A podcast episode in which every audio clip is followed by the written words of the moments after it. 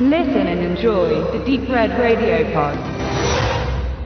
Wir möchten, Benedikt und meine Wenigkeit, über die Harry Palmer-Reihe ganz kurz sprechen. Es gibt drei Filme. Anlass war The Ipcris-File. Ipcris, streng geheim, ist gerade bei Koch Media neu erschienen, im fetten Mediabook. Danke auch für diese Checkdiscs. Und äh, Michael Caine äh, spielt Harry Palmer, äh, war damals ein bisschen so ein zusätzlicher oder Gegenentwurf zu James Bond. Der Film kam 65 raus, ne, wo James Bond schon so drei Jahre auf dem Höheflug war. Und Michael es gab schon drei, drei Bond-Filme, waren schon im Kino gewesen, als dann der, genau, der, also, der Ipcrest kam. Genau, ja. genau.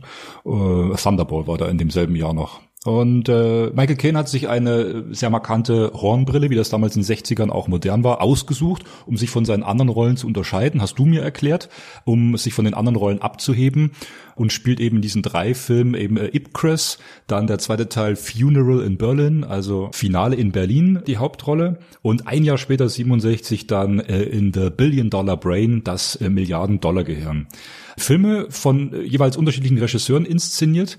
Der letzte Teil noch von Ken Russell, den kennen wir vom Tommy the Musical The Who und von Altered States. Und der zweite Teil, Finale in Berlin, von Guy Hamilton, der auch ein Bond-Regisseur war. Aber wir sprechen jetzt kurz über den ersten Teil. Die Initialzündung für Harry Palmer und Michael Caine in dieser ersten großen Hauptrolle, wo die so richtig äh, eine Reihe werden sollte, äh, Publikumsmagnet, hat nicht so ganz geklappt.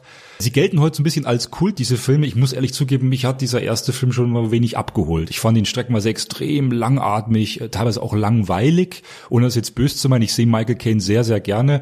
Gerade in Get Carter ist einer meiner ewigen Lieblingsfilme. Aber dieser Film, äh, Ipcress, streng geheim, der bei vielen als Kultfilm dient, äh, der hat mich nicht so, hat mich nicht so berührt. Er hat mich auch nicht erreicht. Und das fand ich auch zum Teil schon ziemlich schade.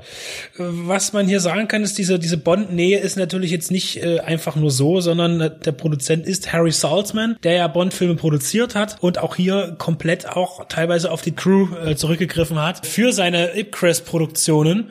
Und da, du hattest ja schon Guy Hamilton genannt, der ja mit James Bond als Regisseur in Verbindung steht. John Barry macht auch die Musik, oder? Und darüber hinaus genau das, aber auch in ganz anderen Arbeiten. Zum Beispiel der Production Designer Ken Adams hat dort eben Arbeit und auch beim Schneiden. Der Editor ist äh, Peter R. Hunt, hat mit Salzman oder für Salzman an, an Bond-Filmen gearbeitet. Das heißt, hier ist ringsrum überall Bond, wobei, und das fand ich jetzt schon, ist die, ist, ist, ist jetzt Ipcress wesentlich weniger, wenn überhaupt reißerisch. Also es gibt keine bunte Action. Es gibt nicht das, das, das Überbrain, das das gegen die Welt kämpft äh, in Ipcrest. Es ist alles mehr so, es, es hat eher so, so einen so Leclerc-Charakter so, ja. Also es ist eher ganz stumm und ganz, ganz leise dahin. Ähm, wo die Verbindung auch zu Bond vielleicht wieder ist, ist auch, dass er ja auch so ein Feinschmecker-Typ ist. Ne? Er, er kauft gern Delikatessen ein, der, also der Palmer.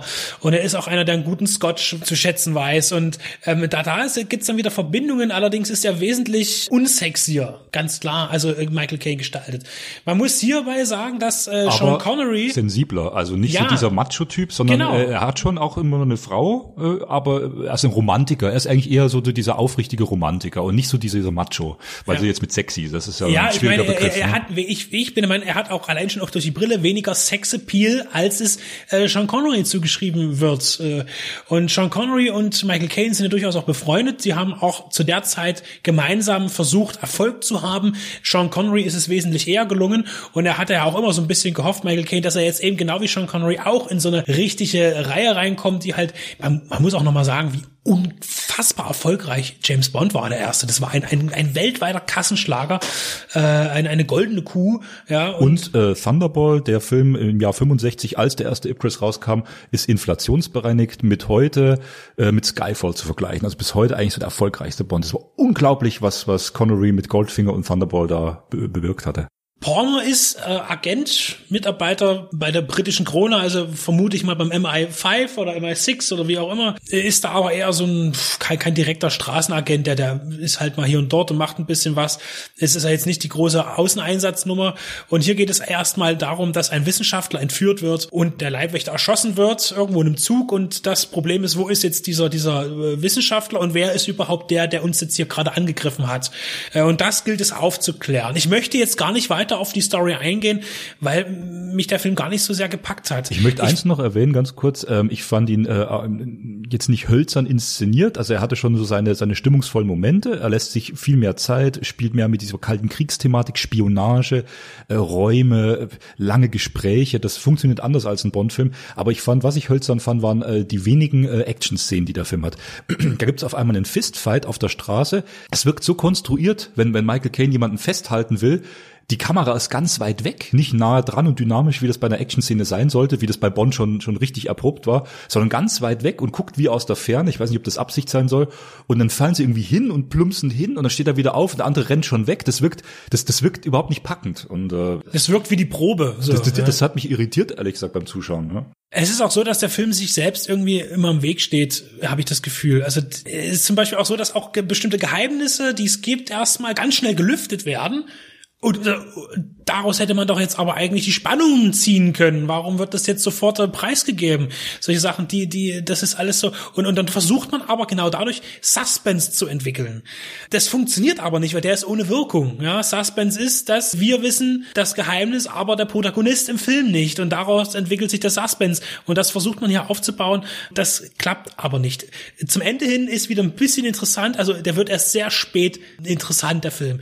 Denn dann gibt's so diese gewisse gewisse Manchurian-Kandidat-Geschichte, dass jemanden was einindoktriniert wird und er dann auf, auf bestimmte Rufworte hin sein Gehirn umschaltet und äh, fremdgesteuert agiert. Ja.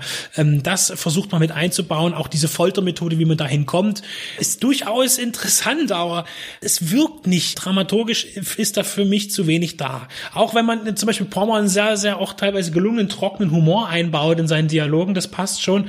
Es bleibt aber am Ende für mich vergebens. Und deshalb muss ich leider sagen, hat mich Ip Chris überhaupt nicht, ja, abgeholt, gar nicht. Also, und, und das ärgert mich, weil ich den Film eigentlich gut finden möchte. Genau, wir sind mit relativ hohen Erwartungen an diesen Klassiker rangegangen und es hat uns leider nicht erfüllt. Das kann auch manchmal sein. Also abgesehen davon, dass man den Hauptdarsteller sehr schätzt, wie wir das tun. Wir, wir, also ich kann jetzt nur für mich sprechen. Ich schätze Michael Caine sehr uh, in seinen früheren wie in seinen späteren Rollen als alter Statesman. Und da uh, bringt es irgendwie auch nichts, dass die Bond-Produzenten mit drin hängen, weil so gut wie diese diese Bond-Filme und so einzigartig die waren, wirkt doch dieser erste Ip Chris. Über die anderen beiden Teile könnt ihr euch dann selber mal ein Bild machen. Die sprechen wir jetzt nicht gesondert explizit an.